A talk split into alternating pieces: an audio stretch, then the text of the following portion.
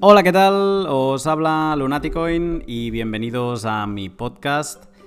Cuarta semana de junio y Bitcoin roza los 14.000 dólares mientras grabo esta intro. Qué, barbaridad, ¿eh? Hace dos semanas, eh, la intro creo de la segunda semana de junio decía que Bitcoin estaba ahí medio indeciso, que decían algunos que si tocaba los 9.600 y los sobrepasaba se lanzaría hacia arriba.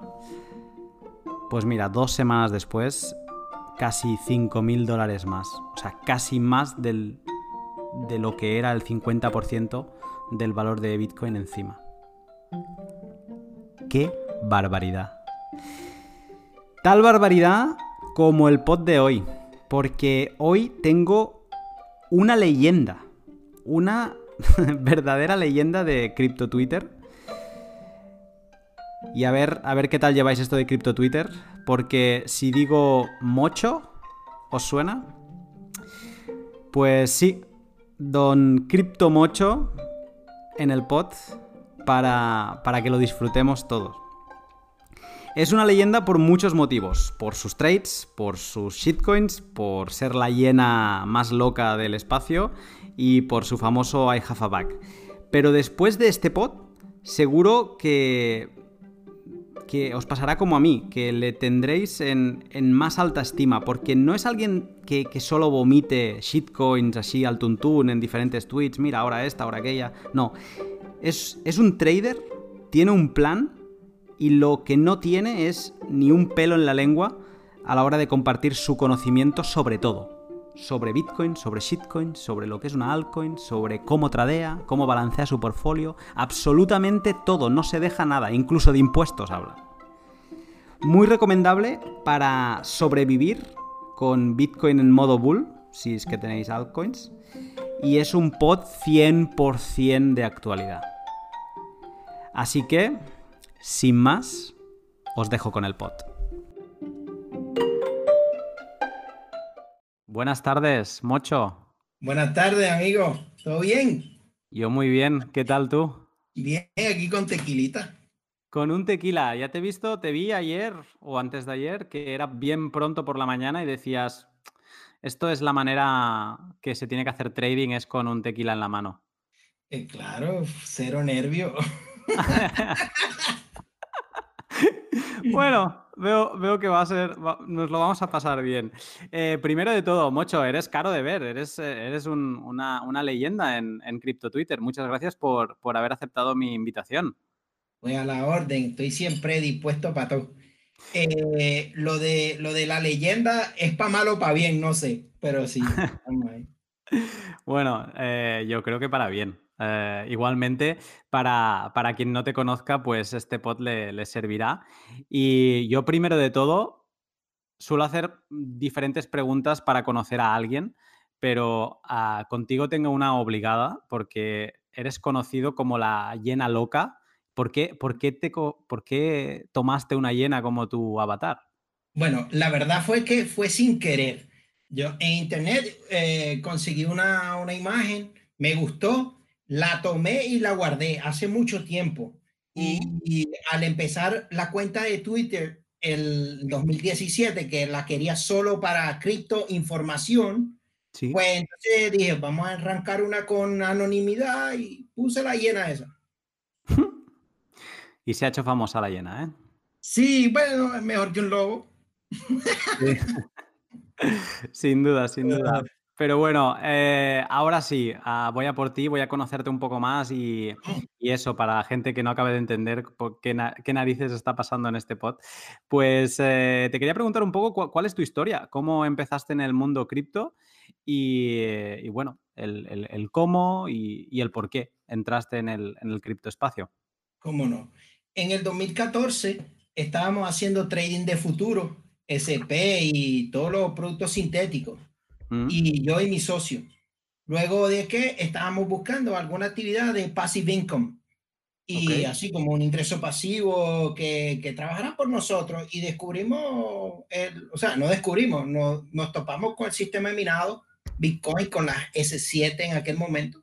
Hicimos una pequeña prueba, nos gustó, montamos una pequeña granja y ahí se activó. Y como después teníamos que intercambiar los BTC producidos para comprar nuevos equipos y tal, este, resultó que, que era un activo que se tradeaba, que se, que se compraba y vendía y había futuros y tal. Y empezamos con ello en el 2015 a hacer un poquito de trade, Bitcoin eh, USD en Bitstamp y eso.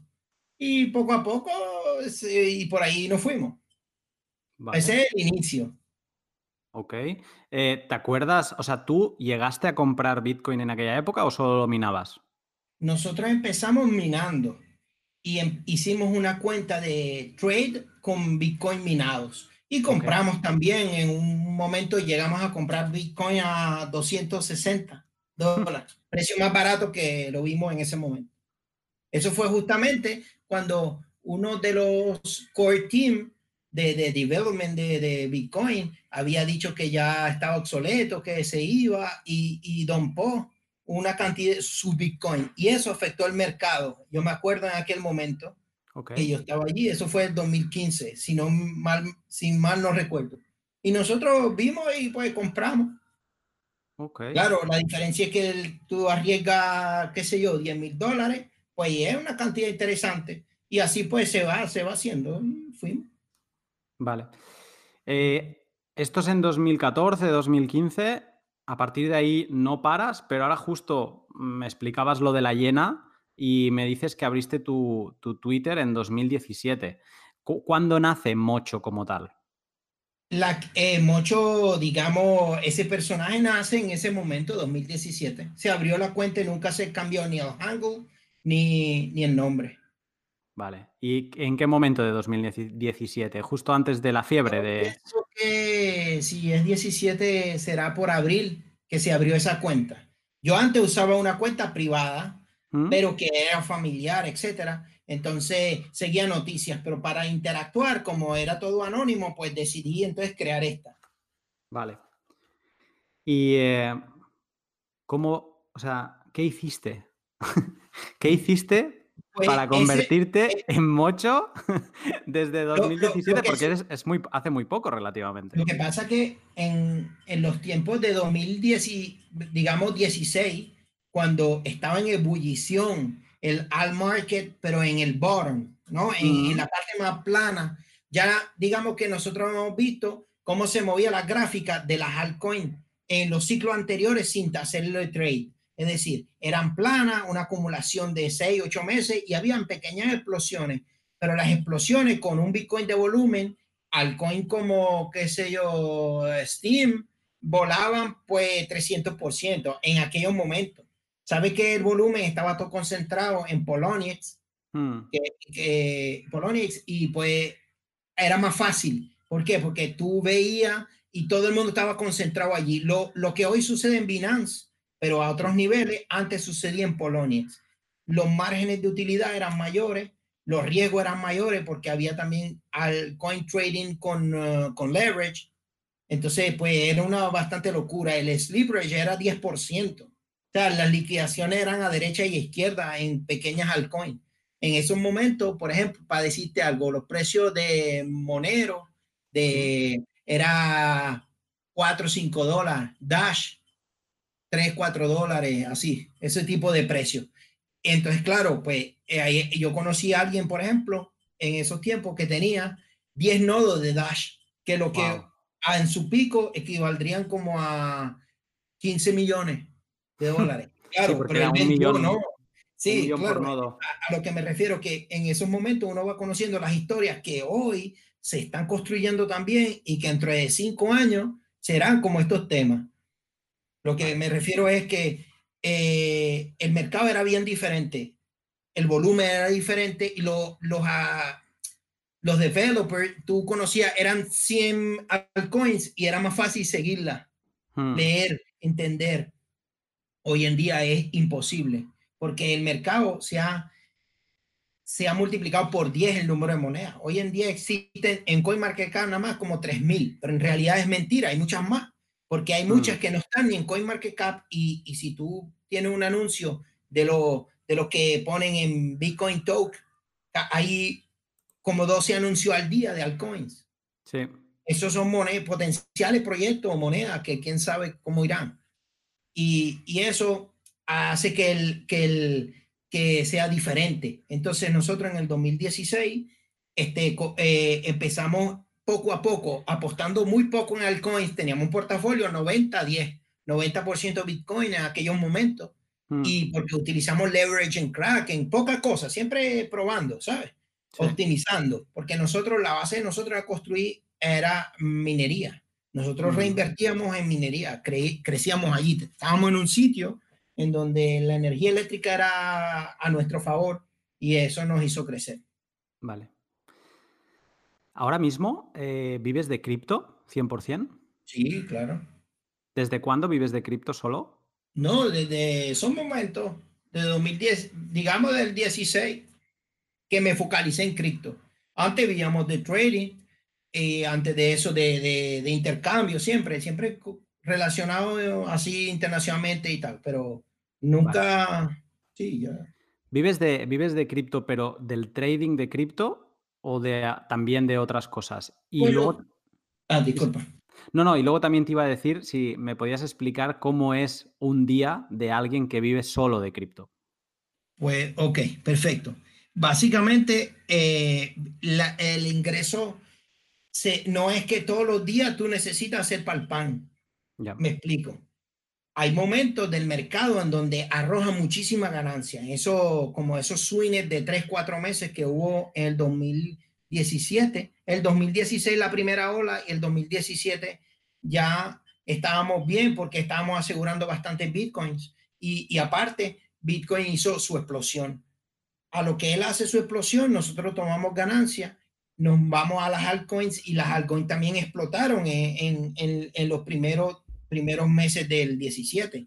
Entonces, esa doble, digamos, ese doble compound en ganancia nos hace alejarnos del mercado sin problema. Es decir, nosotros tomamos ganancia, dejamos el 10% del portafolio en cripto y el resto en, en fiat. Entonces, eso hace que, que ese 90% del portafolio, ese 10% del portafolio es libre, eso es gratis, o sea, es un parte de la ganancia que no tomaste. Queda libre y, hace que tú puedas recorrer el próximo valle sin ningún problema. El valle me refiero a la gráfica que va bajando, porque estamos en una cuesta, llegamos a un tope, digamos 19.500 de Bitcoin y las altcoins todas, y pues de ahí fue desangrándose muy poco a poco, porque no fue repentino. El daño grave en algunos momentos fue que eh, no se tomaron más ganancias cuando tocaba, ¿sabes? Hay proyectos que llega un momento que te sacan de la realidad y uno toma, y uno toma, eh, como digamos, se enamora pues un poco de ese proyecto en particular hmm. eh, y, hace pues que uno tome algunos errores, pero digamos que en el equilibrio, porque como uno en, en este tipo de mercados nunca sabe cuál es el tope ni cuál es el bottom, puede saberlo relativamente con la historia anterior, pero en realidad nadie sabía que Bitcoin de mil iba a llegar a 20 mil. Entonces, ¿qué hace? Pues vas, vas tomando ganancias semana por semana, un poquito a la vez. Y eso hace que pues tú te prepares para los inviernos, para los tiempos malos, en ese sentido.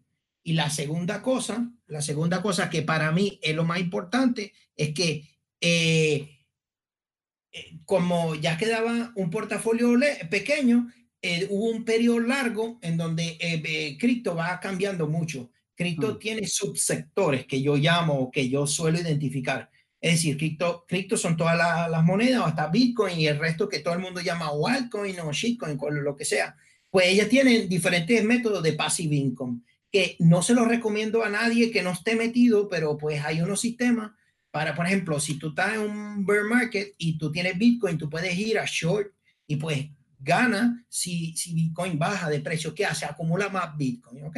Esa es una. Te puede, hay sitios en donde te permiten que tu colateral o el dinero que das en garantía sean USDT.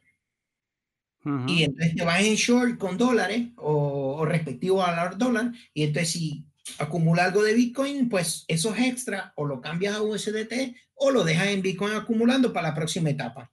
Eso es una de las de, de la, la primero la primera, pero ya ahí estás activo trabajando.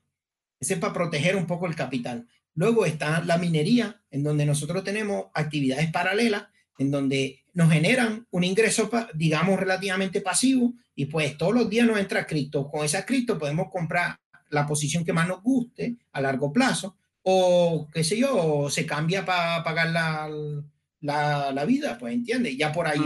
Aparte, hubo un sector em, que antes era proof of stake y después se eh, empezó la euforia de masternodes. Si nosotros agarramos la, desde, digamos, del primer día, proof of stake es viejo, pero se puso como en auge otra vez en el 2017 y 16. Proof of stake de 2016 este, compraba una moneda, una posición de un Bitcoin, porque antes un Bitcoin valía mil dólares, y de repente Bitcoin subía y la Proof of Stake agarraba valor, la moneda de un Satoshi subía cinco Satoshi, entonces tú qué hacías? Hacías cinco veces valor Bitcoin más cinco veces valor dólares, y ahí te ayudaba mucho.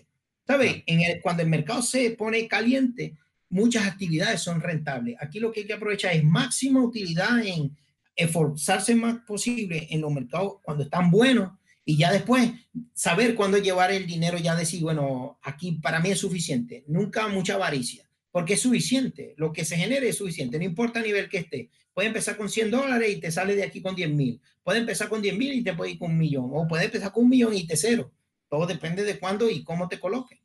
Vale, esto me lleva a hacerte una pregunta que es en, en el bull market de 2017 eh, por lo que tú me dices, eh, que es bastante razonable ir saliendo de poquito a poquito cuando ves que las cosas se ponen muy parabólicas. Eh, ¿Sabes a qué media de precio llegaste a salir de, Bitcoin? te voy a ser sincero, yo vendí toda la semana desde que empezó a 6.000 hasta que volvió a estar en 6.000. Es decir, todo el camino de 6 8, 10, 12 hasta 19, 500 y el reverso de 19, 18, 16. Todos los tiempos vendía un pedazo. Cuando veía que estaba demasiado exuberante, vendía más. Cuando estaba demasiado eh, como ya aflojando, hasta 6. De 6 para adelante no vendí nada. Este, y me asumí todo mi bear market de 6 a 3 y de 3 a 6 otra vez. no, por ahora no hemos vendido más. Pero eso, ese, eh, en ese momento a mí me sirvió mucho. Ahora, no estoy diciendo que esa es la fórmula ideal, cada quien tiene la suya. Hay muchas personas que son muy tolerantes al riesgo y, y, se exponen. Esa exposición le, le suma porque el, el interés compuesto que genera todo ese dinero que no han vendido, pues le sucede que sube, sube, sube y venden caro. Pero vender un lote grande de tu portafolio en una zona, vamos a suponer como hoy, que tú ves que está en 13.500 y hay que deposita todo, todo, o sea, se salen del mercado esperando un dip, pues ese dip de repente nunca llegue. Un ejemplo, no estoy diciendo que no, que esto va a subir parabólicamente por mí, esto puede bajar a 8 o puede seguir a, a 15, a mí me da igual. Lo importante es que el mercado esté ahí toma un pedazo del mercado para ti, un pedazo a la vez ¿Entiendes? Así, mm. estás tranquilo, ¿sabes? Cada quien tiene sus niveles de vida, sus niveles de, de, exigencia. Eso sí, yo se los digo a todos. Vivan por debajo de sus ingresos. Nunca gasten más de lo que tienen y lo que está en el portafolio no es tuyo hasta que esté en el banco. Eso es un gran consejo.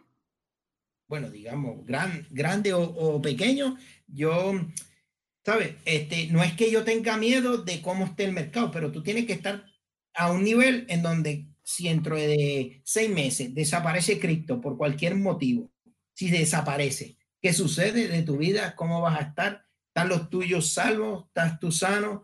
¿Qué vas a hacer? ¿Cuál es el plan B y plan C? Si tú te logras establecer esos planes, te va a ayudar. Muy bien. Eh, Sabes que aún no hemos llegado al apartado de trading ni de shitcoins, pero contigo eh, no, no, no, hemos empezado acelerando. Claro, claro. No, bueno, eh, digamos que tema por tema yo lo ayudo. No, no, genial. Pero no, mira, tengo alguna pregunta más, me la voy a guardar para luego si hay tiempo, pero no, no lo voy a demorar más. Mm, salto a, trading, salto a shitcoins y salto al, al rey Bitcoin, que que para alguien que habla tanto de shitcoins, y aunque últimamente veo que también hablas mucho de Bitcoin, eh, quería saber, así como más general o más filosófico, no sé, como tú quieras, eh, ¿qué, piensa Mocho de, Bitcoin? ¿Qué, es para ti? Para mí, Bitcoin es como el oro.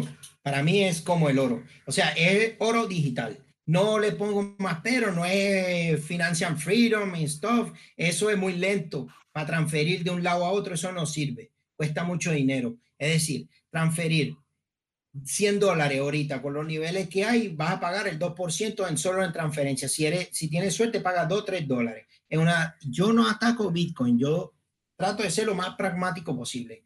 Yo considero que Bitcoin es el rey de la cripto, sin él no estaría el ecosistema, sin él va a desaparecer.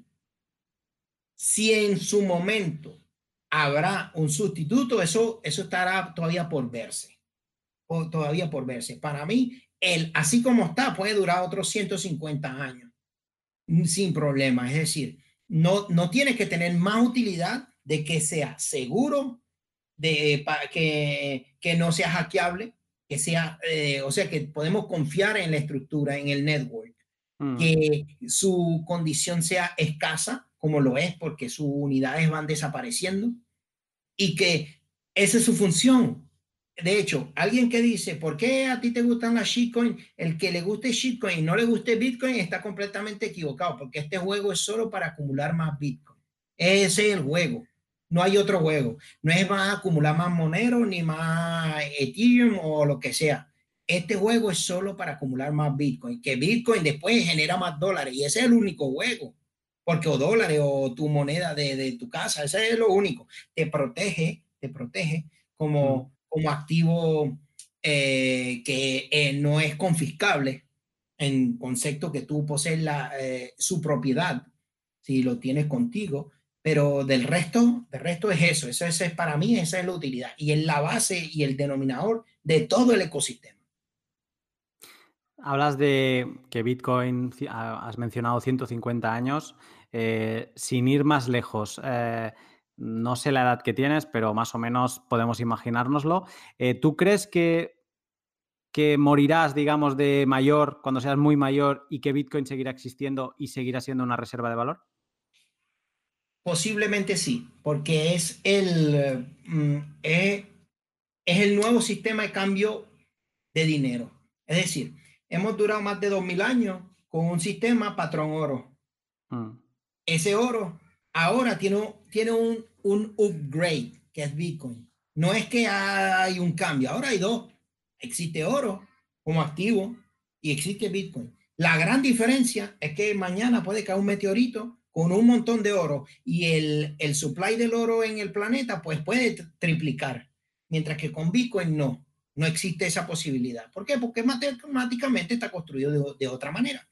Es más fácil su sistema de, de división, su sistema de, de, cuenta, su sistema de rastreo y su sistema de transporte. Entonces eso hace que el dinero sea mucho más... Mm, otra vez está en manos de nosotros. Mm. ¿Tú? Como, como estaba el oro antes, que la gente guardaba el oro, pues así estamos ahora. Mm. Eh, de hecho, mm, yo, lo, que me, lo que me fascina de Bitcoin, tú lo has dicho ahora, más fácil de transportar, ¿no? Es, o sea, es el oro digital, pero sobre todo eh, gana el oro físico en la facilidad de transportar.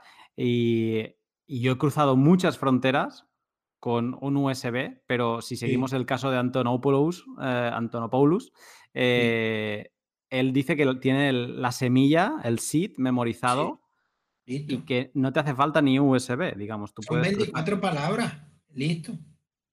y hay algunos que pueden ser 12. Sí, exacto, puede ser todo. Esa es la verdad. Y eso es lo más importante. Claro, si tú vas, si hay, hay sitios en donde tú no puedes llevar o algún momento esos USB ese, serán, serán tan populares que pues serán revisables por mm. la aduana, pues habrá otra manera. Habrá otra manera, siempre habrá otra manera. Mm. Porque el método de transporte es, es más, no hace falta. Tú mandas los bitcoins a otro wallet y viajas iguales y allá va y lo, ataja, listo.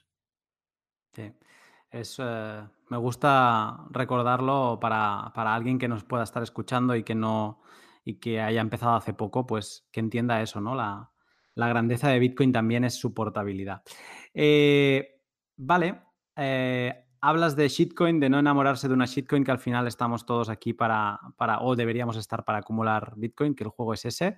Eh, una pregunta que, suele comentarse en, la comunidad, eh, ¿altcoins o shitcoins? ¿Qué significa una y qué significa la otra? ¿Qué es para ti una altcoin y una shitcoin? Es alternative currencies. So, todo lo que no sea Bitcoin es una altcoins. Una shitcoins es un despreciativo que se volvió popular, pero es lo mismo.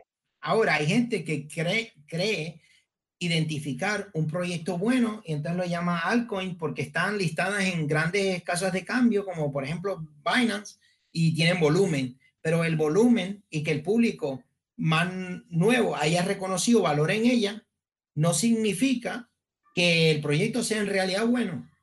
El, el volumen que se, que se haga trade de un activo no le da eh, legitimidad para mi punto de vista. Ahí tiene, pues, por ejemplo, Ripple es un activo que hay, el mercado le da legitimidad, tiene un volumen increíble, pero el, el, digamos, el presidente o el CEO, pues vende su actividad y luego es que lo publica y vende todos sus activos y después lo publica. ¿Y sobre quiénes lo vende? Sobre los retailers. Yo no estoy diciendo nada, esa es su actividad y él puede hacer lo que él quiera, pero ese tipo de conducta en, un, en una altcoin de muy baja capitalización se llama scam. Hmm. Pero no estoy diciendo nada de nadie porque yo en verdad no lo juzgo. Esa es su actividad y él puede hacer lo que él quiera. Pero a eso es lo que yo me refiero. Vale. Que, es una, un sistema de evaluación muy e, e, efímero. Vale.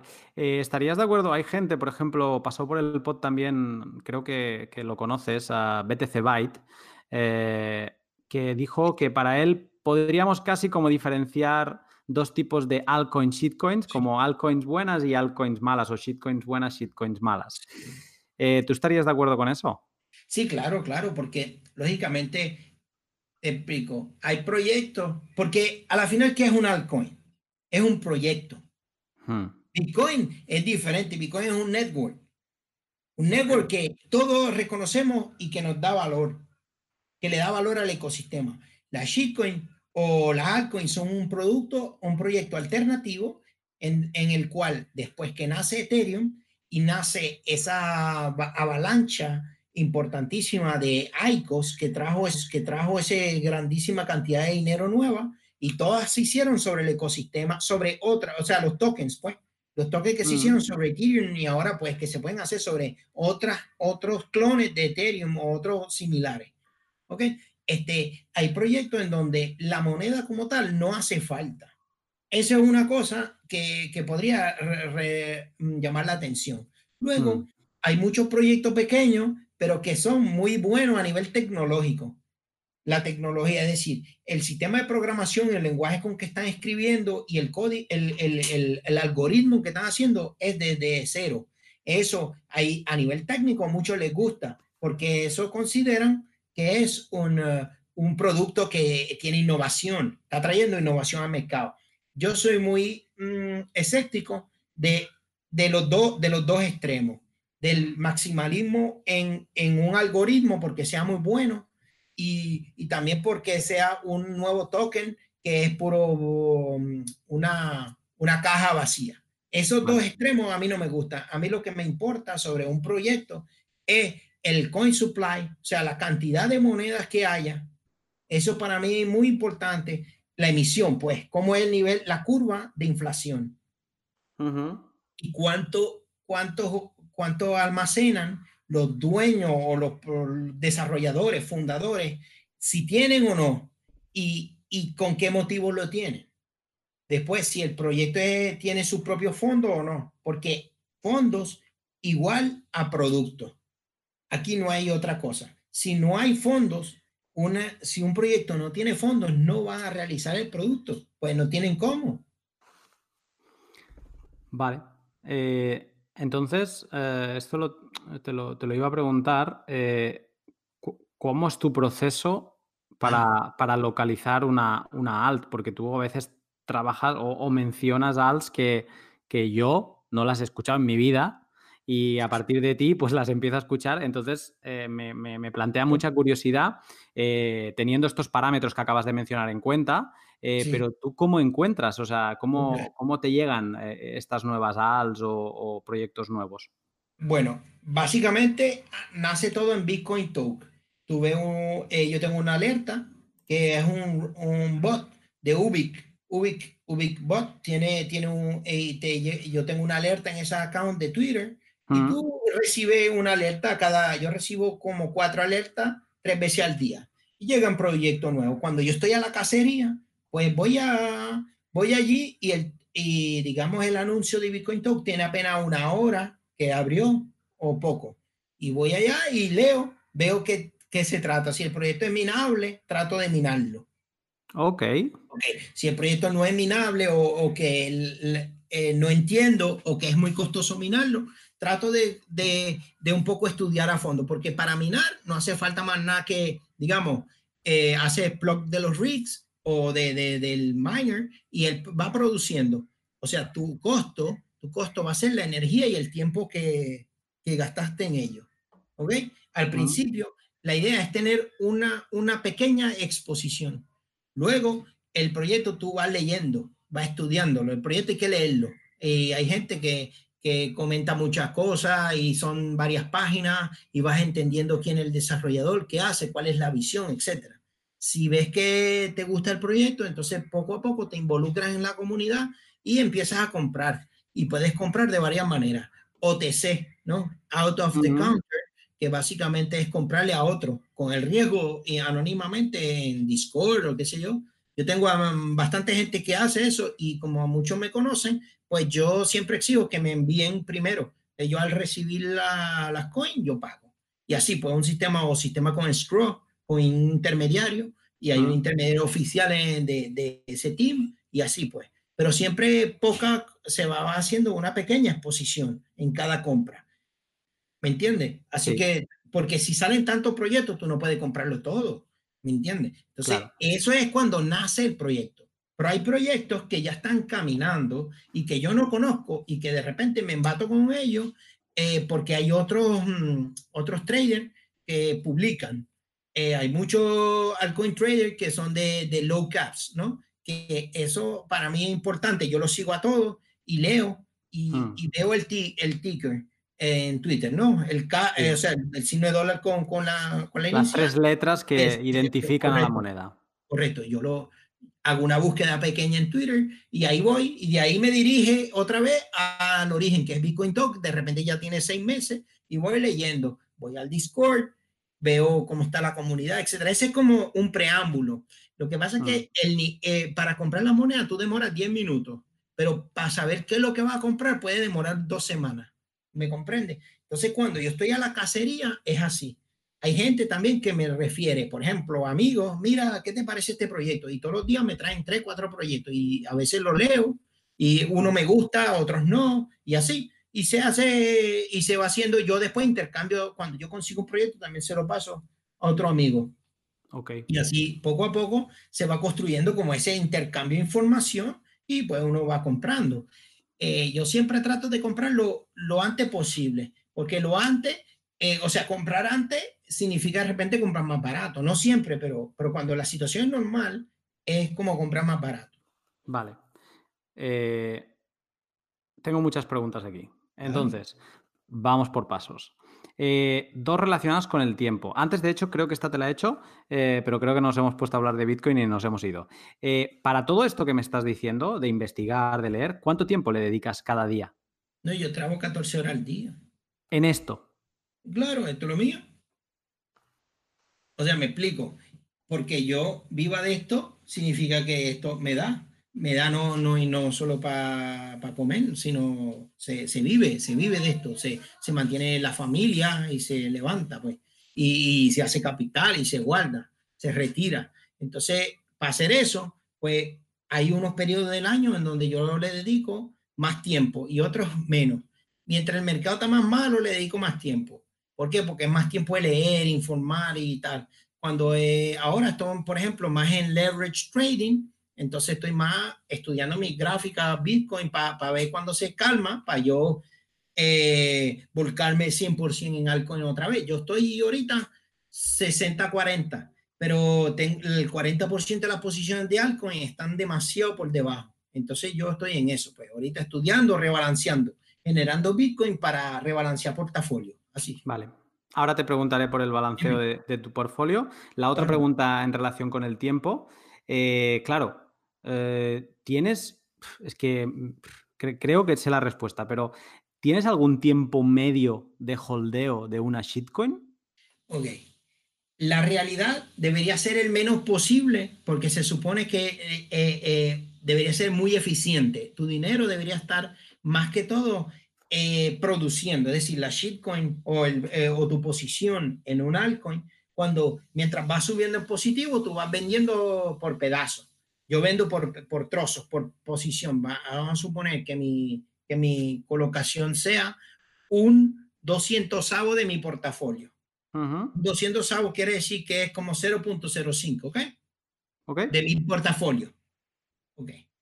Ese porcentaje yo lo, lo adquiero lo, y mi posición, ya tengo dicha exposición. Si el proyecto me gusta y baja, compro más. Si sigue bajando, acumulo hasta donde ya yo sé un límite. Y luego empieza una curva ascendente. Vamos a suponer que empieza a subir y que le va muy bien y que hace 300%. Pues yo no me aguanto todo eso. En el camino, yo voy vendiendo porque lo primero es salvaguardar el capital. Siempre.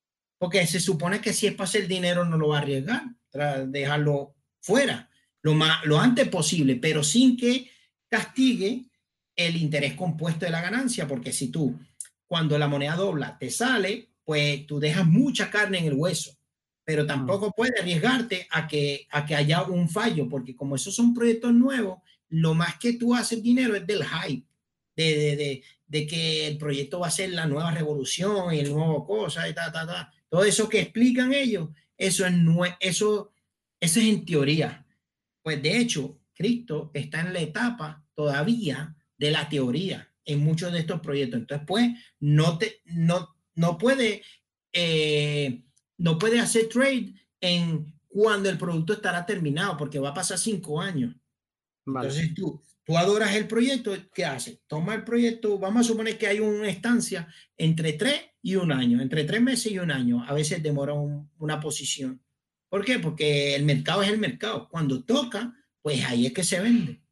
Cuando, o sea, las shitcoins o las altcoins en posición son sin stop loss, son sin stop loss en un mercado de capitalización de 200 mil dólares y tú de repente has comprado 10 mil, por ejemplo, a lo largo del periodo a lo largo de tres meses tú compraste 10 mil dólares de eso, o el equivalente, un Bitcoin, dos Bitcoin de eso. ¿Cómo tú pretendes salirte a la semana? No puede. Destruye el mercado, destruye todos los libros. Tienes que esperar el proceso. El proceso es que ellos lo vayan enlistando en nuevas casas de cambio, que entre en nuevo volumen, que en verdad el proyecto vaya haciendo delivery de, de, sus promesas. Y entonces él toma un precio. Ese es lo ideal. Eh, eso, eso es cuando estamos hablando de que nosotros minamos encima o hacemos proof of stake encima de la compra. Por ejemplo, vamos a poner que nosotros, un portafolio normal de alguien que tenga uno o dos bitcoins en total, compra 0,10 de una moneda, por ejemplo. 0,10. Pues compró su moneda e invirtió 0,010, es decir, en minado, porque renta los rigs y le mina encima. Entonces su, su precio de compra, si él compró a 1000 Satoshi, de repente se le vuelve 800 Satoshi, ¿no? Porque le baja, porque él tomó un riesgo en minar y eso le da más supply por el mismo precio, ¿ok? Eso es básicamente. O hace proof of stake, que genera, que genera un poquito de ganancias por certificar los nodos, ¿sabes? Ese tipo de, ok. Y eso se lo pones encima a tu holding, entonces tu precio se llama average down, ¿no? Baja tu costo. Eso Solo esa tarea demora, demora tiempo, porque no en una semana no vas a ser suficiente minado para tapar el hueco, ¿sabes? Entonces demora y ese tiempo es cuando tú consolidas esa posición. Y luego, pues, camina. Eso son en mercado y en proyectos nuevos. Si tú estás hablando de un altcoin que entró en Binance, pues tú entras y sales cuando quieras. Y ahí, ahí nada más haces trade. Entonces, ve la gráfica, escucha un, si hay una noticia y pues entra antes. Si alguien no quiere mantener un portafolio muy extenso y quiere 5 o 10 monedas, Pues básico, es más fácil. Se concentra en dos casas de cambio al máximo, en un mercado de capitalización que no baje de tanto y no suba de tanto. Por ejemplo, quieres evadir las primeras 20, pues te vas a la, a la segunda, a la segunda ronda, de, de 20 a 50 del mercado que tiene un buen volumen todavía, están todas en lista en Binance y, por ejemplo, y Poloniex o lo que haya, Wobby, el que te guste, eh, tiene una cantidad exacta y tú vas a ser un trader. Tú no eres un inversionista, tú eres un trader. Tú compras, explota y te sale. O si te baja tanto nivel de stop loss, te sale. Vale. Eh, con, esto, con esto que decías eh, de, ir vaciando, que me parece muy inteligente, y de no esperar, hay gente que, que, quiere el 100X y no se sale porque está esperando el por 100. Y luego hay gente que dice, no, yo prefiero un 30% y ir componiendo un 30% en, en, diferentes alts eh, y llegar a ese 100X mm, de manera más, eh, más complicada porque tengo que hacer más operaciones, pero más factible porque solo busco un 30%, ¿no? Un 50%. Eh, yo te quería preguntar si tú tienes alguna regla a la hora de ir dejando ir una bolsa que tengas. Entonces tú antes decías, no me espero llegar arriba de todo, voy vaciando. Eh, ¿Tienes alguna, te esperas primero al por dos para vaciar un 30% o hay alguna todo depende del mercado, porque si el mercado, por ejemplo, las micro al season que llaman, que hemos visto, que hace una moneda hace 30, 40% y tú mm. quieres salir de tu posición, pues te obliga a cada 10, 15% dejar un, un equivalente para salir de esa posición si la compraste en ese periodo. Pero si estás esperando eh, eh, un cambio de vida a través de profit, eh, entonces espera, por ejemplo, en la, en la próxima, todo el mundo está esperando un all season como fue el 2017. Hmm. Posiblemente ocurra, posiblemente no, nadie lo sabe. Entonces eso básicamente es más, alguien que haya comprado y esté listo para esa season hace seis meses, hoy en día está en el 70% de pérdida, como yo, como va mucho.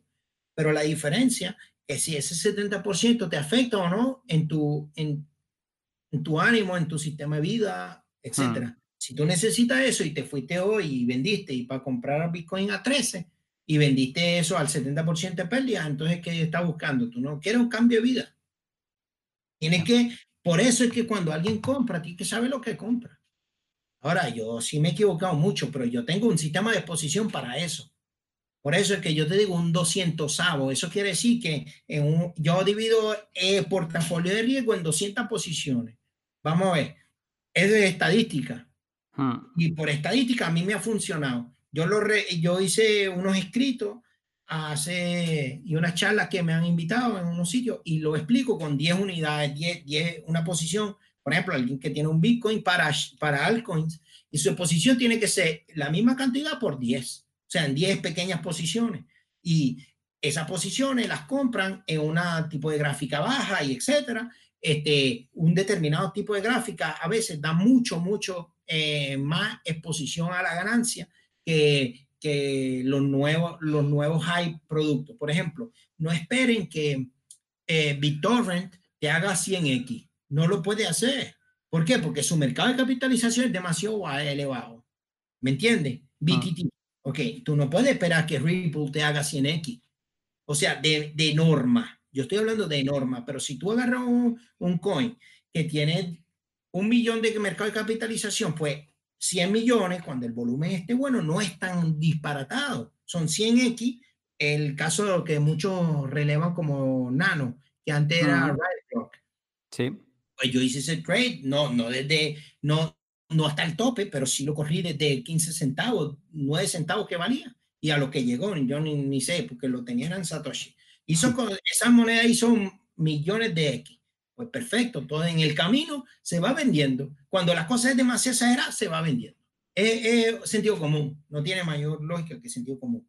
La cantidad y los porcentajes, todo depende del tipo de mercado si un mercado está muy malo como ahora, pues ahorita tú haces 10% y tienes que vender. Si entraste ahorita y tienes 10% mañana, tienes que vender todo porque va a volver a bajar y va a volver a comprar. Si quieres una exposición libre riesgo, pues entraste, hiciste el 20%, pues vendes tu capital y dejas tu exposición, tu ganancia la dejas allí en ese coin. Ahí no te va a pasar nada. Eso es lo que nosotros llamamos moonbag. O sea, ahí tiene un coin que puede, puede explotar y hacer 100x, tú tienes un poquito y con, multiplicado por 100 va a ser dinero. Y si se va al retrete, si muere, no te pasa nada porque ya tú sacaste tu capital inicial y ahí no hay, no hay apego sentimental. Y eso es muy importante.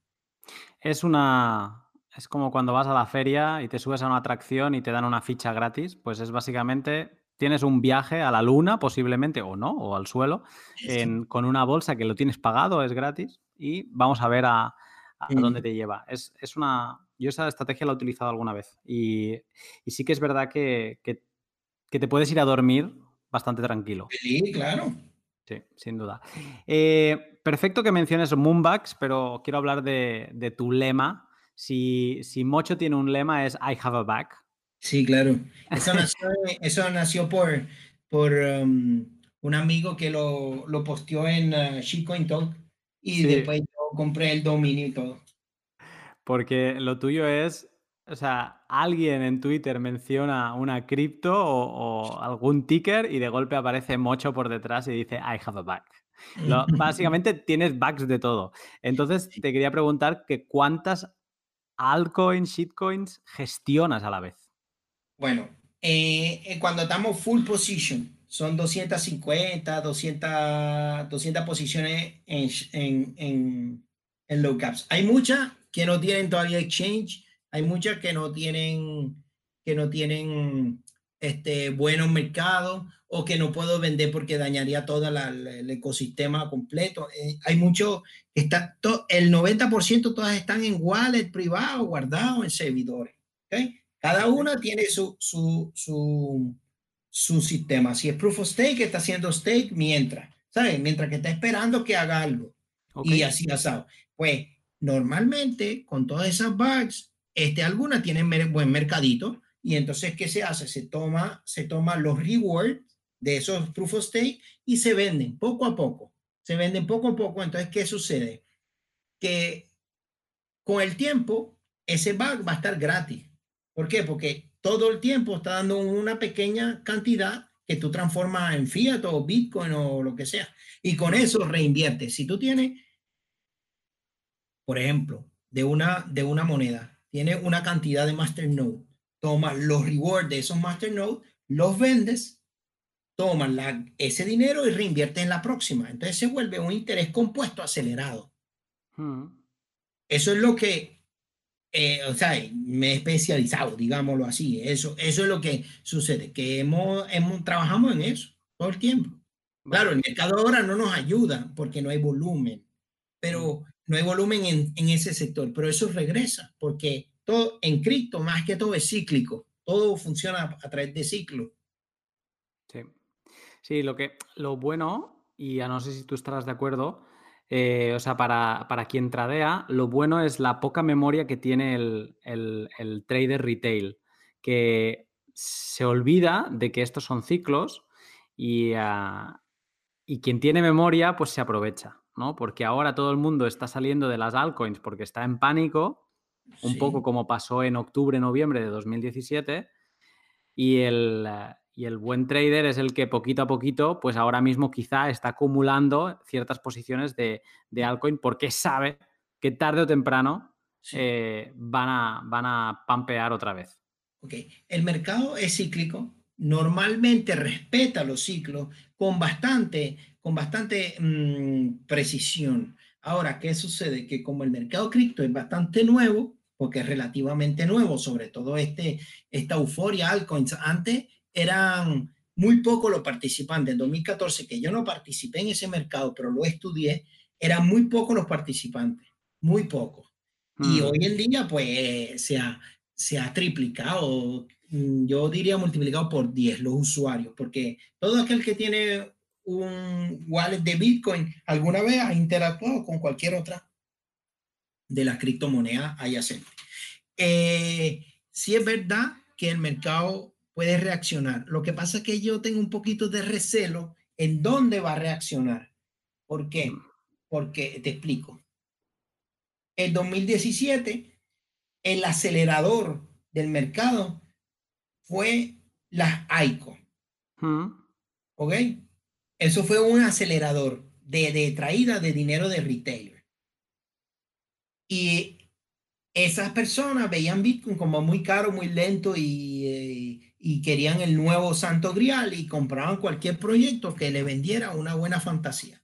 Buena o mala, pues salieron, salieron proyectos buenísimos como Tom, Moneo, qué sé yo, y salieron otros menos buenos que están muertos en, en tacón, qué sé yo. Pues esas personas que se quemaron, muchos no vuelven porque están quebrados. Eso ya no vuelve. Quiere vuelven carne nueva, gente nueva, pero el mercado ahorita tiene tres veces más exchanges, tiene más casas de cambio, tres veces más unidades. Entonces eso debilita el, el volumen de las monedas, porque el volumen se, o sea, vamos a explicarnos. Nosotros tenemos, vamos a poner, por poner un número, un billón de, dólares de volumen diario, pues se va a dividir entre el número de las casas de cambio que haya, más o menos, claro, está mal dividido porque Binance tiene mucho más y Bitrex y los grandes, pero de repente los pequeños no les llega y hay cada vez casas de cambio pequeñas, más casas de cambio pequeñas que es, triplican el riesgo de scam. Sí. Ese es uno. Número dos, han triplicado el número de monedas desde el 2017. Hay muchas más monedas desde que desde el 2017. Eso hace que sea más, más monedas con menos inversionistas y más casas de cambio. El dinero se diluye, se, es una coladera, no llega, no llega a los mismos niveles. Por eso, para mí, este all season no va a ser como, como el que era. Va a ser bueno, cuando venga va a ser bueno, pero yo no, no veo esos multiplicadores que los había antes. ¿Crees que se va a concentrar en la, en la parte alta de, del CoinMarketCap? Market eh, no, igual el ciclo, el ciclo repite, porque me, me, explico. Normalmente es Bitcoin, luego grandes alts. Entre las grandes alts hay subsectores, por ejemplo, los satoshis, o de, hay unas que son, hay unos días que son de, de poco supply, en donde hay monedas que tienen 4 millones de total supply y explotan. Como De, eh, cosas así.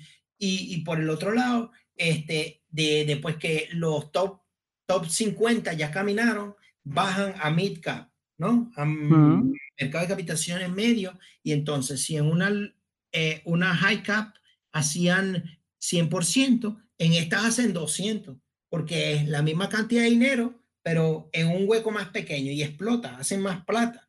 Los traders hacen más dinero con, con medium caps, ¿no?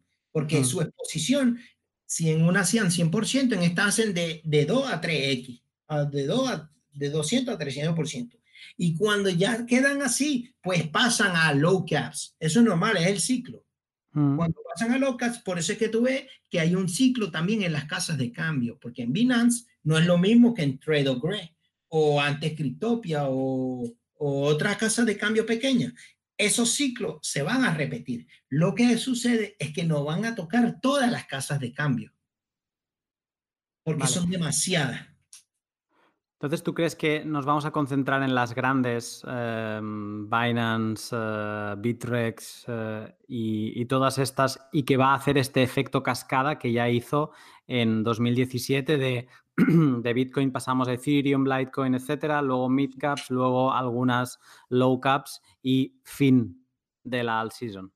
Sí, eh, también puede ser más duradero, pero menos alto en porcentaje.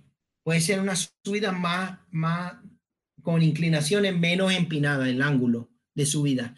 Te explico. Hmm. Ve que Bitcoin está en 14, 13,514, 13,800 acabo de ver. 3,800. Sí, ok. Bitcoin, puedo dar un ejemplo, toma un descanso en los 15 y retrocede. Retrocede hacia la ronda de los 10, por ejemplo. Esto es durante un largo de un mes. Él retrocede un poco y construye un piso. Mientras Bitcoin construye un piso en, en, en una ronda entre 10 y 12, las altcoins explotan, caminan, caminan duro y empieza a haber otro protagonismo, que son las altcoins Luego Bitcoin toma otra vez la rienda y empieza a caminar. Las altcoins se derriten, pero menos. Porque ya hay una consistencia de volumen en el mercado. Recuérdate que Bitcoin tiene el halving dentro de 10 meses. Entonces, Bitcoin, la historia de Bitcoin no se acaba hoy, ni mañana, ni a 20 mil. Para mí, Bitcoin va a ser esta corrida, la corrida más grande de la historia. porque se están haciendo, se están, se están alineando varios elementos. Por ejemplo, los equity, los uh, Dow Jones y eh, esta porquería están en el tope y están un poquito bajando. El oro te lo dice porque el oro está subiendo. Sube el oro, eso significa que los, los, inversionistas de stocks están buscando refugio en, en Heaven Asset, como Saint Heaven como el oro. Y pues una porcentaje de eso está entrando y va a entrar Bitcoin. En Bitcoin hoy que usted lo ve muy alto, eso a veces son gente comprando posiciones elevadas, no de trade nada más. Que ya no, ya no hay piso. Ya eso de, de aplastar Bitcoin a 3000 ya no lo podían hacer. Y empezaron a hacer liquidar esas posiciones. Y entonces ahora pues es la carrera. ¿Me entiendes? Lo que has dicho aquí, ¿eh? ¿eh? te voy a, mira, tengo, estoy preparando un pod de la historia de Bitcoin en la segunda parte, que ya hice la, primera hasta 2011, hasta que apareció Silk Road.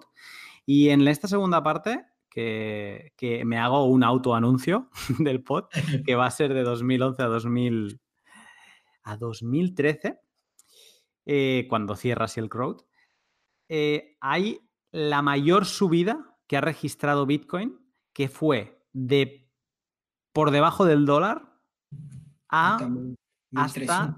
No, esto fue en 2011, hablo. Ah, eh, de debajo del dólar, llegó el dólar, hizo un low a 0,70, o sea, 70 centavos de dólar, y luego se disparó a 31 dólares eh, con 92, si no me equivoco. Entonces, estamos hablando, exacto, de un 40X. Hablar aquí del mayor, esta ha sido la mayor eh, fold, ¿no? Que ha habido más, más X eh, acumuladas eh, de todas las escapadas que ha hecho Bitcoin. Si pensamos en 2017, tenemos de los 1000, nos vamos a los 20.000, por lo tanto es un 20X. aquí estás, tú te atreves, o sea, o vislumbras que pasaríamos, por ejemplo, si partimos de los 3.200, que es el, bottom, si le hacemos un, un 40X, estamos en 128.000. Ok, no sé si en esta ronda, me explico, no sé, no, o sea, lo que quiero decir es que va a llegar alto y tenemos un año, un año antes del halving, un año, o sea, 10 meses y ya están 14. 14, 14 ahorita marca aquí. ¿14 ya? Sí. Ahora, lo que, quiero decir es, lo siguiente. Lo siguiente. Va a correr alto, va a devolverse también. Porque como yo te estoy diciendo, si llega a 14, 15 y corrige hasta 10, pues es un 40%. Es un mini bear market en, en, en, en, esta posición, pero no es que no lo llamo bear market, es una corrección a 10. Y que haga un piso en 10 es un maravilloso. ¿Por hmm. qué? Porque se supone que no puede subir siempre parabólicamente. De repente mañana está en 20, no importa, lo que sea, cuando vaya. De aquí a 20 nada más hay 4, hace mil dólares. Si ha subido 10 mil en, han subido 11 mil en tres meses. ¿Entiendes? No, el problema no es ese. El problema es que eh, a nivel de trade ya se está volviendo un activo caliente. No se puede tocar. ¿Cómo hmm. lo tocas? ¿Cómo tú haces trade de verdad tranquilo y seguro ahí? Entonces, lo mejor es que haya una, un equilibrio y que él descienda. Cuando él descienda, ahí es cuando vamos a, van a tener mucho la posibilidad de hacer profit o break even en algunas altas o sea, hay posiciones que de repente la gente se equivocó y está en pérdida y esa es la posición que más odian, ¿no? Pues bueno, se va a poder salir de repente break even, en otra va a salir con ganancia, acumular Bitcoin, dejar 70-30 en el portafolio, 70% de Bitcoin, sea lo que él haga, si baje a 10, que con calma, sin apuro. Ahora, si tiene que ir a comprar pan, bueno, que lo cambie mañana. Pero si el resto, paciencia, con calma. Y entonces, pues, aprovecha de la exposición que puede tener, porque el protagonista, a diferencia de los años, del año, del año 2017, en donde era Ethereum y todas las ICO, este año el protagonista es Bitcoin. Esa es la diferencia que la gente tiene que entender. No es que yo esté a pro Bitcoin, pero es que es el mercado lo que lo está diciendo, no soy yo. Yo no voy a vender algo en pérdida del 70, 80. Yo tengo posiciones en pérdida del 98%. ¿Y eso qué significa? Bueno, están ahí, eso va a subir, necesitará 10X. Bueno, entre el mercado y una cosita y una magia sube. Saldremos break even, no importa. Pero lo que quiero decir es eso.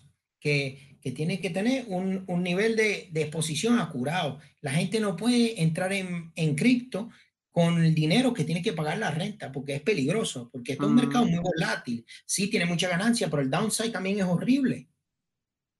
Hay gente que, que, que, perdió todo y gente que hizo mucha plata. Entonces, pues, los dos extremos de la cara son malos, siempre conservador.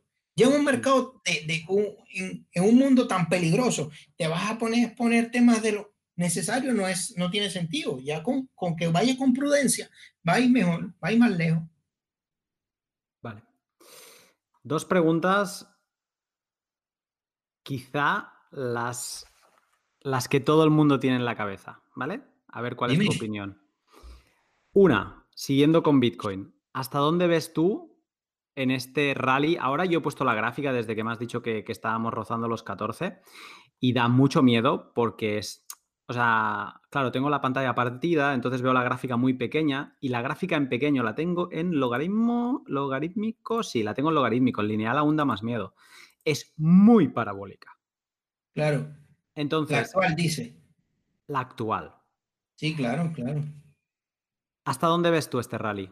Pues para mí los 16, los 16 necesita calmarse, porque es que, es que si no es peor, ¿sabes?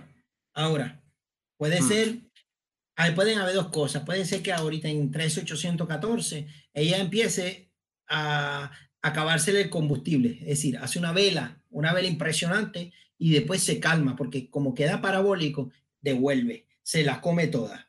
¿Qué es lo que va a suceder? Va a cerrar la semana. La semana va a cerrar con una vela grande, pero con una vela muy, o sea, con un mechón muy alto. ¿Me sigue? Sí. La vela sí. semanal va a ser una vela que casi es a mitad si sucediera que retrocede a 10, a 9, a, perdón, disculpa, no 9, si retrocede a 12, ya ve, va a haber una mecha de 2 mil dólares, ¿ok? Mm. Si cerrara así. No es negativo, pero hay que tener precaución. Hay mucha gente quemada que se está quemando en una ronda, en una zona donde no se habían quemado. Porque desde el 13 a 16 no hay nada. De 13 a 16 es libre fue lo que corrió y estuvimos muy poco en, ese, en ese nivel de precio. Estuvimos un par de, un par de semanas en ese nivel para arriba y luego estuvimos un par de semanas en nivel para abajo. Bitcoin ha pasado muy poco tiempo sobre los 10 mil.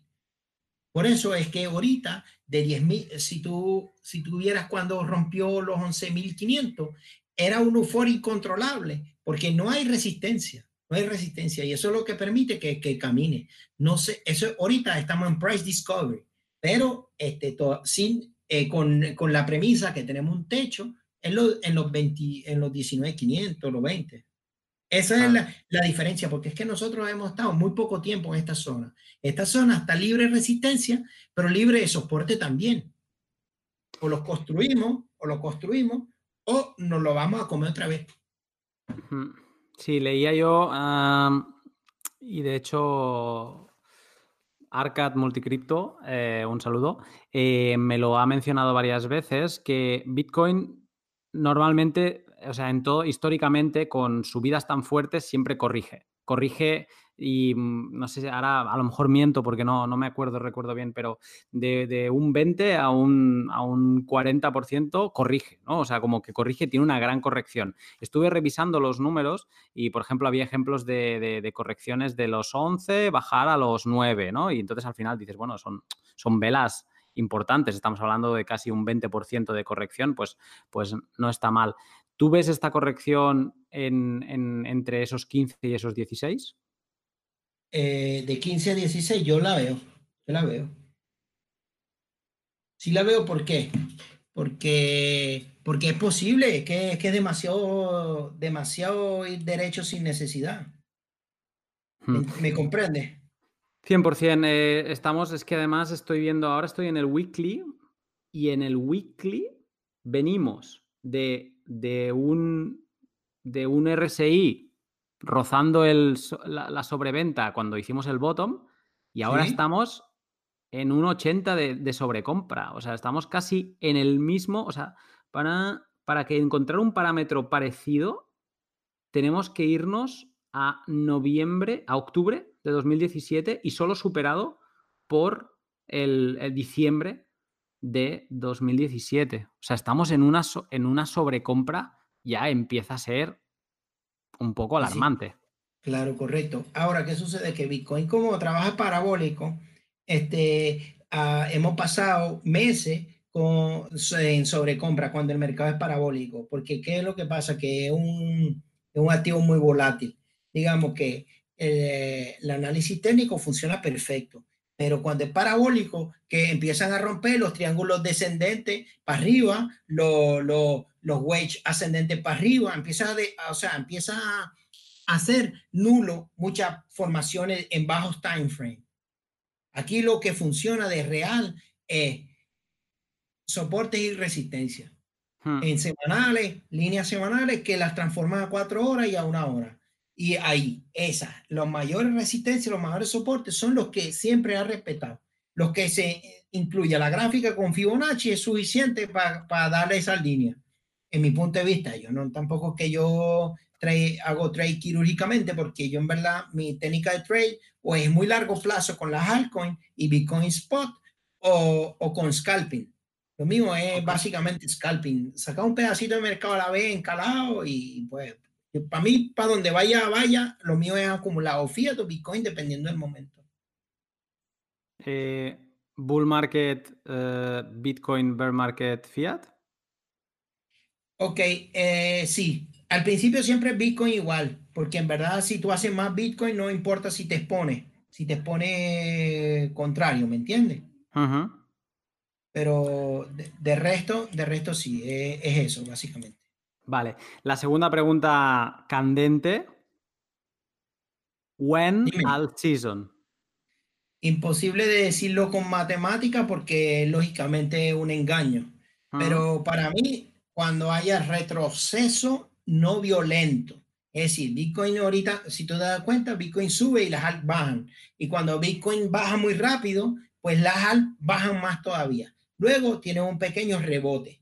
Lo importante es que Bitcoin, después que las hagan ese pequeño rebote y Bitcoin baje, Bitcoin haga lateralización, es decir, que se mantenga en un rango más estrecho y construya ese soporte que hace falta en estos niveles. Si eso ocurre, perfecto.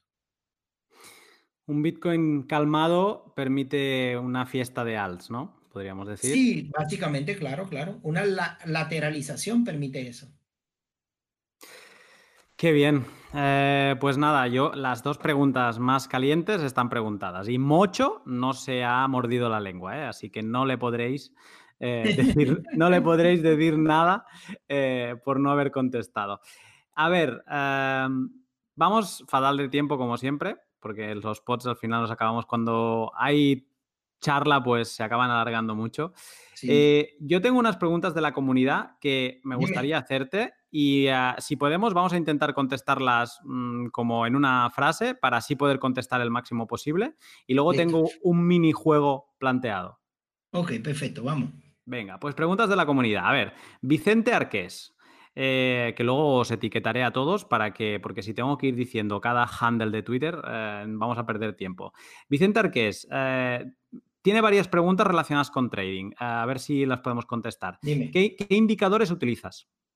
Yo utilizo RSI y RSI Stoch como osciladores. Y como y otro indicador, nada. Yo soporte y resistencia y hago mi dibujito. Yo, si hago trade en scalping, utilizo, trato de utilizar rangos, es decir, soporte y resistencia y trabajo dentro de esa, de esa zona. No me gusta breakout. No trabajo con breakout. Perfecto. Temporalidad con la que trabajas. ¿Qué gráficas eh, Una semana para soporte y resistencia, una semana y un día. Y para trade, cinco minutos. Porque hago scalping.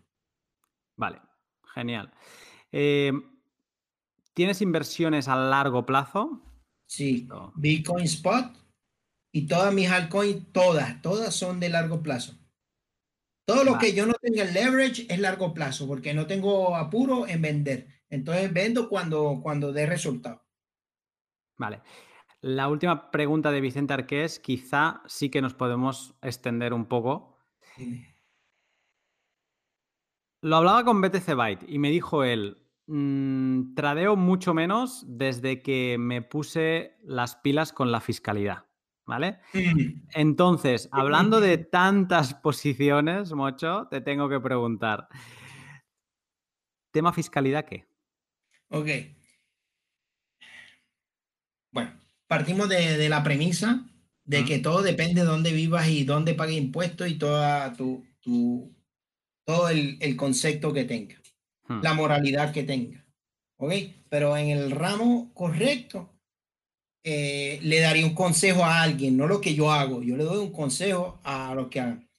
Puede llevar en cuanto a posiciones que son en casas de cambio anónimas, en donde el nivel de riesgo es muy alto y tu inversión es, potencialmente una pérdida, pues sencillamente, sencillamente comprar y vender eso y hacer tu, tu contabilidad separada, doble contabilidad con eso.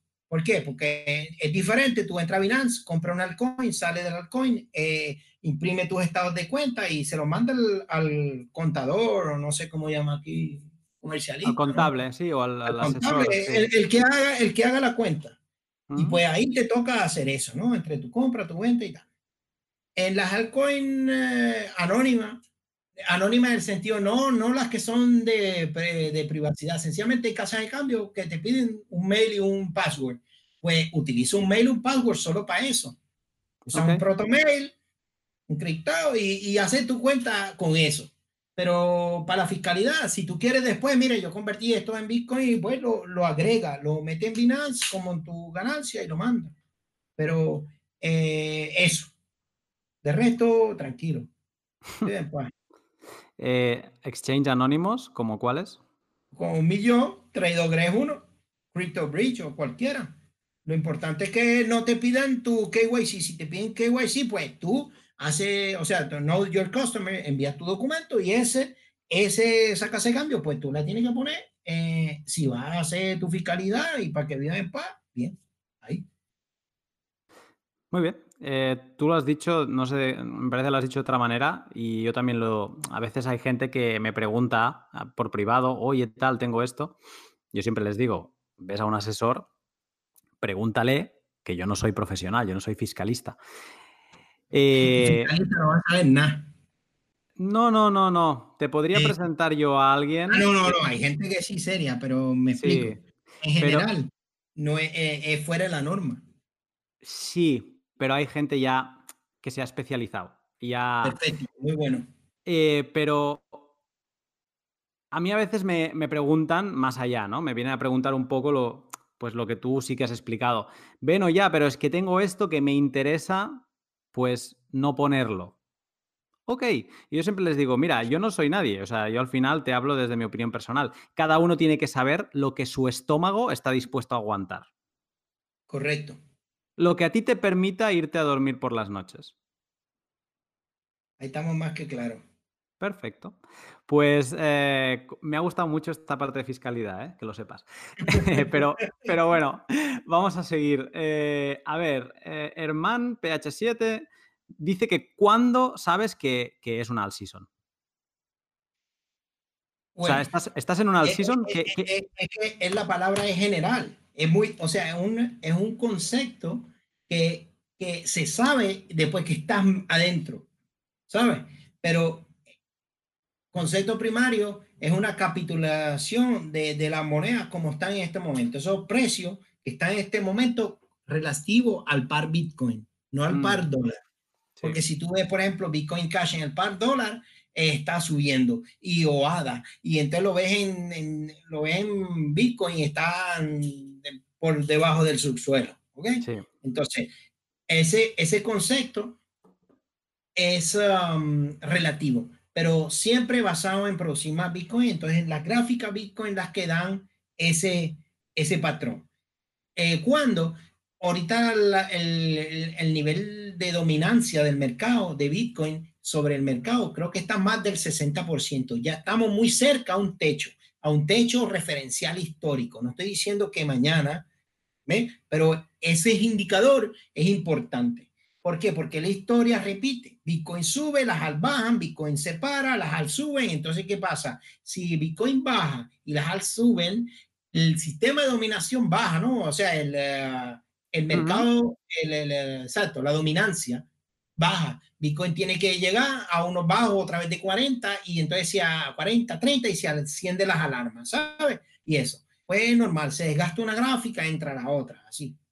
Lo importante es que cuando tu portafolio sube en Bitcoin, ahí es cuando es al season. Esa es básicamente la respuesta. Va. Em, Rotterdam, eh, pregunta. No pregunta, dice una frase. Entonces, esta la podemos contestar rápido. A ver si tú opinas lo mismo. Él dice: Bitcoin respira. Cuando inspira, sube. Y cuando expira, sobre las altcoins, produce la alt season. Bueno, es correcto, sí. Bitcoin es lo que estamos diciendo. Cuando Bitcoin descansa o expira o pierde fuerza, pues le da el aliento al altcoin. Si él quiere hacer algo, digamos, eh, construir una frase shakespeariana sobre eso, sobre eso está bien. Si no, bueno, nada, cuando suba, subió. Rotterdam, un saludo poeta. Em, Rubén Barrichello eh, pregunta, no, no el, entiendo que no es el piloto. Em, ¿Es posible volver a, ver algo similar a lo de 2007, a 2017, perdón?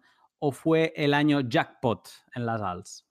Eh, digamos que podemos pegar lo que habíamos dicho, lo que yo había dicho, he explicado sobre la potencialidad de que el alt season no va a ser a esos niveles de X, pero la va a ver y buena. Vale. Mm. Vale, tengo una pregunta que a lo mejor puede dar un poco más de miga y creo que lo vamos a cerrar aquí porque es que si no, no llegamos, eh, que es de Bubla RM, que lo sé, que es por el Real Madrid, es un gran fan. Em, top proyectos a largo plazo que tienes. Ah, disculpa. No, no, no. Aquí pone, sí, ¿cuáles? Aquí pone estimación de precio, pero esto, estando Bitcoin como está, esto es una. los precios no lo sé, pero sí sé. XWP, Swap, o sea, la misma, XWP es el ticker, swap, que es um, un privacy coin, eh, un fork de Monero, pero con pulcado algoritmo. Es mi posición más grande y para mí, para mí, es un proyecto para tenerlo dentro del bolsillo ya. ¿Por qué? Porque a 700, 800 Satoshi vale la pena tenerlo. Y te voy a hablar de dos. O sea, esto. Y para mí, la apuesta es en el team, en el coin supply y, y en el market cap. El market cap estamos en 200 mil, 300 mil dólares. El team es All Star Team. Un, uno de ellos eh, son públicos. De ellos son eh, eh, una non coin muy, muy con el team público.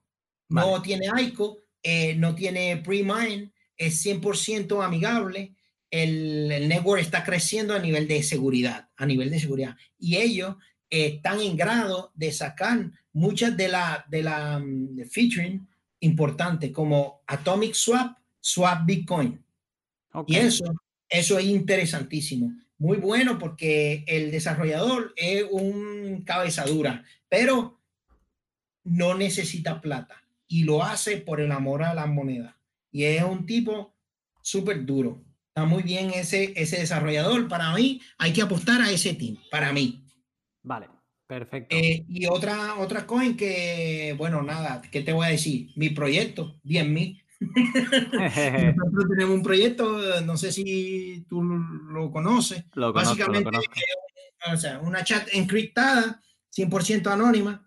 Pues listo, eso. No vamos a vender tu data. Perfecto. Eh, además, eh, ya tenéis producto en el mercado. Esto lo, he estado viendo, que, sí, va a salir, estamos trabajando, estamos trabajando en ello. y las imágenes, pues. Sí, sí, claro, lógico. Ese es el alfa eh, privado.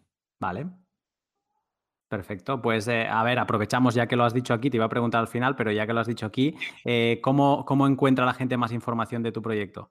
Bueno, yo te voy a mandar un link en donde está como la estructura del, de un, en un, varios artículos, el sitio web, pero ahí para que lo puedan puedan manejar todo, ahí tienen todo.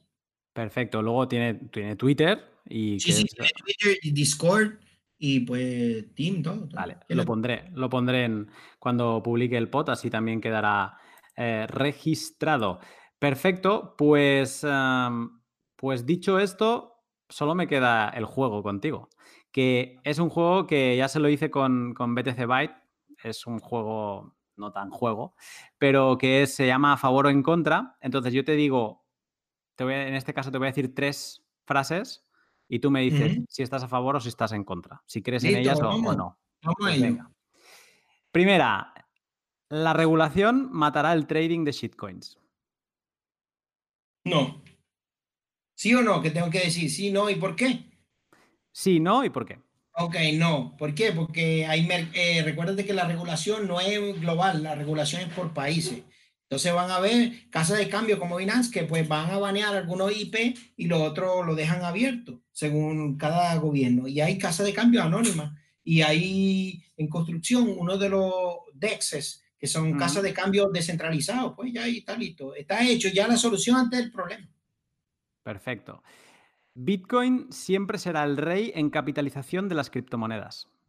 Eh, no necesariamente, pero sí va a ser el número uno. Es la capitalización es relativa. La capitalización, pues que porque puede salir Ripple y mañana dice voy a emitir el doble del supply y si el precio no se pone por la mitad va a ser superior a Bitcoin en capitalización. No que el mercado de capitalización cuenta el total supply total supply emitido multiplicado por el valor del dólar. Entonces es relativo, pero digamos, digamos que, que tendería a ser ese. Que el rey será, aunque no sea en capitalización. El, eh, CoinMarketCap es por mercado de capitalización, pero no tiene nada que ver. Nada que ver. ¿Y cómo va a ser rey? Claro. sin él, sin él la estructura muere. Vale. Pongamos una persona de, de 30 años que aún no es padre, que dice esta frase, mi hijo utilizará Bitcoin, ¿a favor o en contra? A favor. O un fork de Bitcoin, ¿no? ¿Sabes? Porque va variando. Mm. Un fork es un update, no es que es malo, sino que no se sabe. Perfecto. Pues, eh, pues nada, solo me queda despedirte, Mocho, y como ahora no lo hacía tanto, pero contigo lo voy a retomar. Y es, eh, a modo de despedida, si, eh, ¿qué consejo le darías a alguien que, mira, que no ha empezado aún en cripto o justo acaba de empezar con muy poquito y, quiere ir aprendiendo? ¿Qué consejo le darías a alguien que es muy nuevo en este espacio? Muy nuevo. Aprenda básico de trading análisis que lo va a necesitar. Eso YouTube es gratis. Cero paid groups. Cero, nada, no pague nada. Todo está gratis en YouTube va a YouTube y va investigando cómo hacer una línea, cómo hacer esto, aquello, aquello, y aprende análisis técnico básico para evidenciar cuando algo está muy alto o muy bajo, ¿ok? Número uno. Número dos, eh, aprender sobre la seguridad. La seguridad antes que todo, es decir, cómo se maneja un wallet mínimo y tal, y hay muchos tutoriales para ello. Wallet, los sistemas de seguridad, cómo utilizar sanamente, o sea, con seguridad, una casa de cambio, como el Second Factor y un mail y no darle a los links que te pasen tus amigos, etc. Con eso, ¿en qué invertir? Nunca all in, nunca en nada all in, solo en Bitcoin si vas a cambiar toda tu fiada a Bitcoin y si aprendiste a, trading análisis, verás que ahorita no es, no es el momento de comprar, porque lo ves que está demasiado elevado, espérate, todo baja, todo tiene la hay gravedad y Bitcoin sube por la escalera y baja por el ascensor. Así que tranquilo. Esta frase me ha encantado. Sube por las escaleras y baja por el ascensor. en realidad, esa no es ni siquiera de Bitcoin, esa es de cualquier activo, pero en Bitcoin se dice que se tira por el precipicio. bueno. Bueno, pues, eh, Mocho, eh, poco más. Eh, te, voy a volver a pedir que me acompañes más adelante, cuando hayan pasado muchos pods, porque. yo encantado tengo apuntadas, me he ido apuntando cosas y, es, imposible. O sea, no haríamos un pod de cinco horas. Entonces, eh, te pediré más adelante en la segunda temporada eh, que, te unas un día y, bueno, y que hagamos a lo mejor algún día algún tipo shitcoin talk show, pero a la hispana, que también puede ser muy, muy divertido. Perfecto, no hay problema con todo eso acento loco. Vamos a coger uno de cada sitio y nos lo podemos pasar. Primero tenemos que hacer un diccionario para que nos entendamos todo y luego nos, lo, podemos pasar muy bien. Eh, Mocho, ¿dónde te encuentra la gente que no te conozca? Que sería raro, pero ¿dónde te encuentra? ¿Cómo, es tu Twitter? Eh, arroba criptomocho. Cripto con Y, ¿eh? En inglés. Cripto Mocho, sí, correcto. Mocho. Eh, ahí.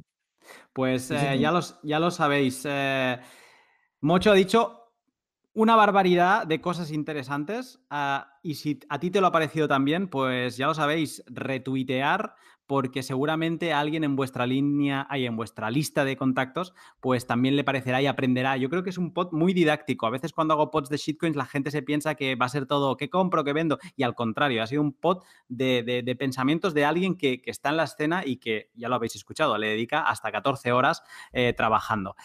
Eh, compartidlo, eso. Eh, lo dicho, Mocho, muchas gracias y un saludo. Saludo, I have a bag. I have a bag. Hasta, luego.